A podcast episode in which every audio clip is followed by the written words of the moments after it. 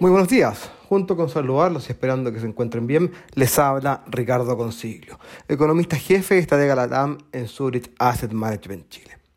La semana pasada fue bastante compleja para los mercados globales y probablemente la volatilidad continuará esta semana.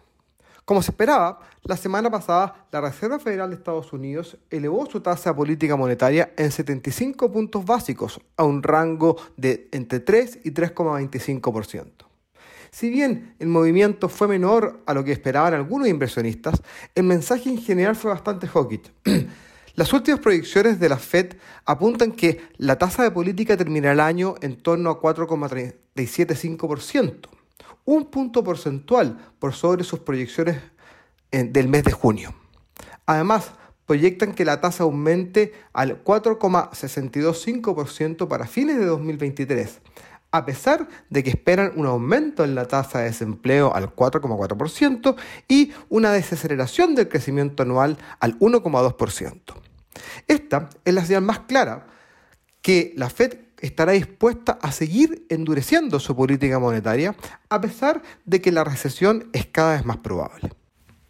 En una semana compleja para los mercados de bonos globales, el comunicado más agresivo de la Fed condujo a un aumento significativo de las tasas de los bonos soberanos a nivel global, lo que se vio amplificado por anuncios igualmente agresivos de otros bancos centrales del mundo. A esto le siguió el mini presupuesto del Reino Unido, que sacudió la confianza del mercado y provocó un aumento de las primas de riesgo y de las expectativas de aumentos de tasa en el Reino Unido. Los mercados financieros se asustaron con este mini presupuesto la libra esterlina cayó a un mínimo histórico frente al dólar de los Estados Unidos, mientras que las tasas de interés de la deuda soberana inglesa se dispararon, debido a que los inversionistas se preocuparon por la sostenibilidad a largo plazo de la elevada carga de la deuda del gobierno inglés. Además, de las políticas para proteger a los hogares y las empresas del impacto de los aumentos en los precios de la energía, los anuncios del canciller inglés se centraron en recortes de impuestos de forma generalizada para los hogares y las empresas.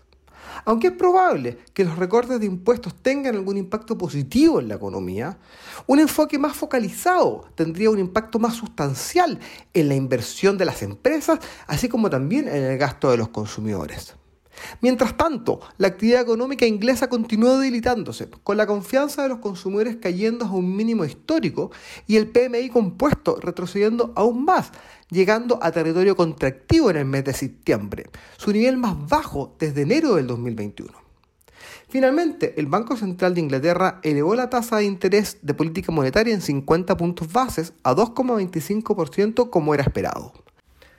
Sin embargo, el estímulo fiscal adicional anunciado la semana pasada hará que la tarea del Banco Central de Inglaterra de contener la inflación sea aún más compleja y es posible que tenga que intensificar los aumentos de tasa de interés dados los fuertes movimientos que han tenido los bonos soberanos y la depreciación de la libra esterlina. De esta manera, las tasas de los bonos soberanos a dos años en Inglaterra subieron 82 puntos base la semana pasada, en comparación con los 36 puntos bases que subieron los bonos de Estados Unidos. E incluso esta, esta mañana los bonos ingleses a dos años han subido casi otros 50 puntos bases. La parte larga de la curva también subió con fuerza, con un aumento de 69 puntos bases en las tasas de 10 años, en comparación con los 24 puntos bases que subieron las de Estados Unidos. El riesgo de recesión global ha aumentado aún más con una curva de rendimientos en Estados Unidos que sigue invertida para el tramo 10-2 años y que incluso ha profundizado dicha inversión a niveles máximos de, de los últimos años. Por otro lado, las presiones inflacionarias provenientes de las restricciones a las cadenas de suministros globales están disminuyendo, aunque es probable que las preocupaciones fiscales sigan siendo intensas en las próximas semanas y no se puede descartar que algunas de estas se extiendan hacia otros mercados. Los mercados accionarios también tuvieron una semana compleja ante la ola de aumentos de tasa por parte de los bancos centrales. La volatilidad día fue alta, ejemplificada, por ejemplo, por los movimientos del S&P 500, en donde el día jueves primero cayó un 1,5% luego del anuncio de aumentos de tasa por parte de la Fed, para luego repuntar más de 2% y finalmente cerrar el día con una caída del orden de 2%. A las acciones globales también les fue mal la semana pasada, cayendo un 5%, lo que llevó al índice del MCI global a los niveles previos a la pandemia y un 25% por debajo de los máximos observados en el mes de enero. Es probable que los mercados accionarios vuelvan a caer a los niveles mínimos que vimos en junio e incluso podrían superarlos antes de que puedan retomar nuevamente una tendencia al alza. No hay duda de que las esperadas recesiones en Europa y en Estados Unidos están cerca de concretarse, lo que ha continuado deteriorando el sentimiento de los inversionistas. Por ejemplo, en Estados Unidos, el indicador de sentimiento de los inversionistas alcanzó un nuevo mínimo histórico la semana pasada. Sin embargo, aunque es probable que vuelva a haber un rebote desde los actuales niveles, hasta que haya evidencia de una política monetaria menos contractiva o de una disminución drástica de las expectativas de inflación, las próximas semanas continuarán siendo difíciles para los mercados accionarios. En este escenario, históricamente se ha observado que los mercados bursátiles nunca recuperan su tendencia al alza al inicio de un periodo recesivo. En cuanto a las monedas, el dólar ha seguido fortaleciéndose, con un euro en niveles mínimos de los últimos 20 años y con una libra esterlina que ha sucumbido ante estos nuevos anuncios fiscales. En Chile, los eventos globales, junto con la situación local, han continuado impactando negativamente a los, a los mercados. El ministro de Hacienda anunció la semana pasada que el gasto fiscal crecería el 2023 entre un 3 y un 4% en términos reales, luego de una histórica reducción de 25% que veremos este año. Por su parte, la emisión de deuda para el próximo año se estima en 12 mil millones de dólares, la que será utilizada principalmente para financiar vencimientos de deuda.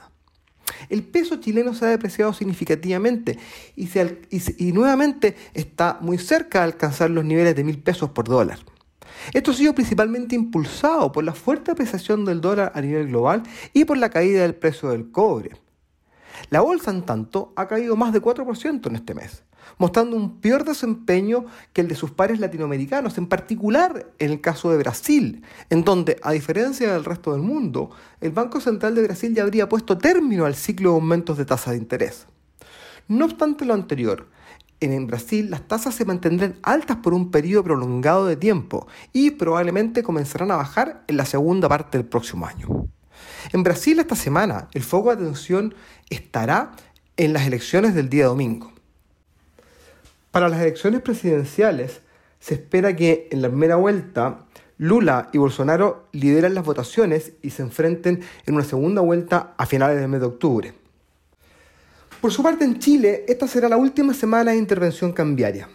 Por ahora, no esperamos de que el Banco Central eh, reanude o, o, prolongue esta intervención. Sin embargo, los actuales niveles de tipo de cambio están poniendo una presión adicional sobre la inflación, lo que podría llevar al Banco Central a continuar subiendo la tasa política monetaria en su próxima reunión para alcanzar niveles de en torno a 11,25%.